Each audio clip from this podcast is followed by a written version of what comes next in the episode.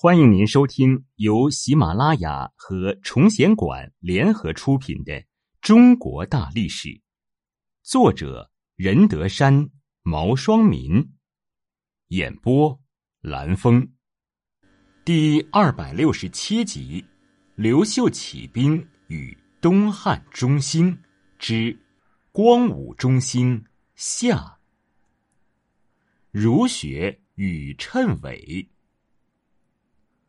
光武帝刘秀出身于皇族世家，从小就接受了儒学教育。还在南征北战的时候，他就极为重视儒学，下令搜集整理古代各类典籍，采求缺文，补多漏益，并且每到一处，未及下车而先访儒雅，即拜访当地著名的儒学人物，或是请他们担任官职，或是赐予封号。光武帝时期，担任国家重要官职的人大多为儒生出身。易学者刘琨，尚书学者欧阳希，春秋学者丁公，诗、论语学者包贤，以及范生、陈元、郑兴、杜林、魏宏、桓荣等，都曾担任官职。光武帝以儒家方略治理天下，自然十分敬重他们。对他们以礼相待，往往朝堂政事商议完毕后，还会和他们彻夜长谈儒家经典，或是秉烛诵读，夜深不寐。建都洛阳之后，光武帝立即在洛阳城门外修建太学，设立五经博士，恢复西汉时期的十四博士之学。他还常常。车驾幸太学，会诸博士论难于前，并封赏表现出色的儒生。建武五年（二十九年二月），光武帝册封孔子之后孔安为殷少家公。十月，光武帝派大司空祭祀孔子。因为光武帝对儒学的推崇和提倡，在建武年间，许多郡县兴详序之教，蔚然成风。就连民间也创办了多家私学，儒学盛行一时。儒学在光武帝执政期间虽然得到了长足的发展，但却并非正宗儒学，而是间杂了颇有些荒诞的谶纬之学，而这完全是受到光武帝自身经历的影响。早在他起兵之时，就有宛人李通以图谶劝他起兵。后来又有儒生江华自关中奉敕符请他称帝。这两次谶纬直接引导了光武帝刘秀生命中的两次重大转折。在东汉初年，谶纬学说成为儒学中最流行的学问。王莽末年，许多地主豪强起兵，都利用谶纬作为割据称雄的思想工具。刘秀夺取政权，也利用谶纬制造舆论。得天下后，遂极力宣扬谶纬，要求臣僚信奉。太子让位。光武帝刘秀起兵之前就曾说：“仕宦当作执金吾，娶妻当得阴丽华。”二十九岁时，他迎娶了阴丽华。婚后不久。刘秀就被刘玄派去修整洛阳，临行前，刘秀将阴丽华送回了他的娘家新野。将更始帝刘玄迎回洛阳后，刘秀又被转派到河北。在征讨王朗期间，为了取得拥兵十万的真定王刘阳的支持，刘植以天子娶九女、诸侯纳三妇为由，劝说刘秀答应真定王的要求。于二十四年春，迎娶了真定王的外甥郭圣通。郭家是真定国镐（今河北石家庄东南地）的大富豪。郭圣通很快怀有了身孕，为刘秀生下了长子，取名为刘强。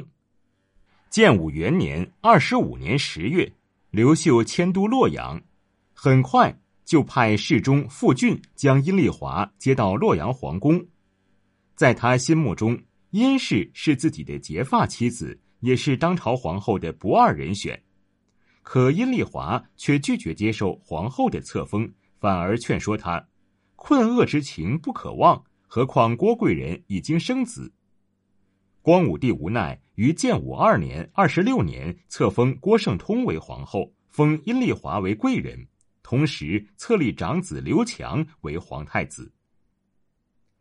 郭圣通虽然当上了皇后，但光武帝最宠爱的依然是阴丽华，就连出外打仗都带她同行。建武四年（二十八年），阴丽华随光武帝出征彭宠，在袁氏诞下一子，也就是后来的光武帝的接班人汉明帝刘庄。刘庄一出生即成为光武帝最喜爱的儿子。常常被光武帝带在身边呵护，而对于长子刘强却显得有些冷淡。皇后郭圣通不蒙帝宠，眼见儿子也不讨皇上的欢心，因担心儿子的皇太子之位不稳，于是对阴丽华母子心生嫉妒和猜疑，因而，在光武帝面前也总是呈怨怼之情。再加上他又不善于管理后宫。嫔妃之间矛盾多多，频频发生是非，闹得光武帝在后宫也不得安生。其实，光武帝早有废郭皇后改立阴丽华的想法，但一再被阴丽华劝说，才一直没有实行。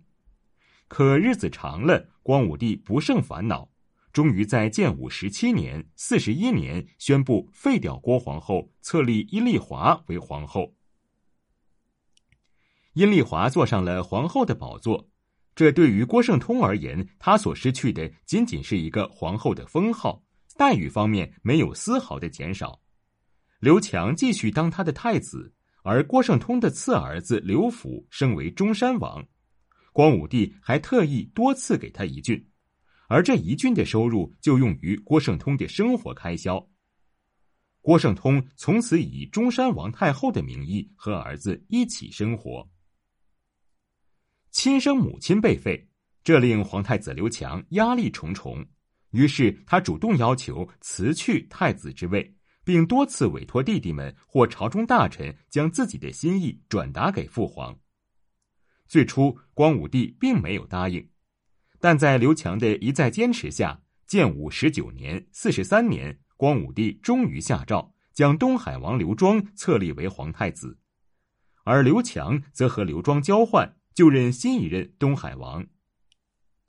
显然，光武帝对长子刘强颇有歉意，毕竟他没有犯任何过错就被废黜。因此，光武帝将原本东海王的封地扩张到两倍之多，共计二十九个县，还指定将建有壮丽王宫灵光殿的鲁郡作为国都。在其他待遇方面，也给予其最高封赏。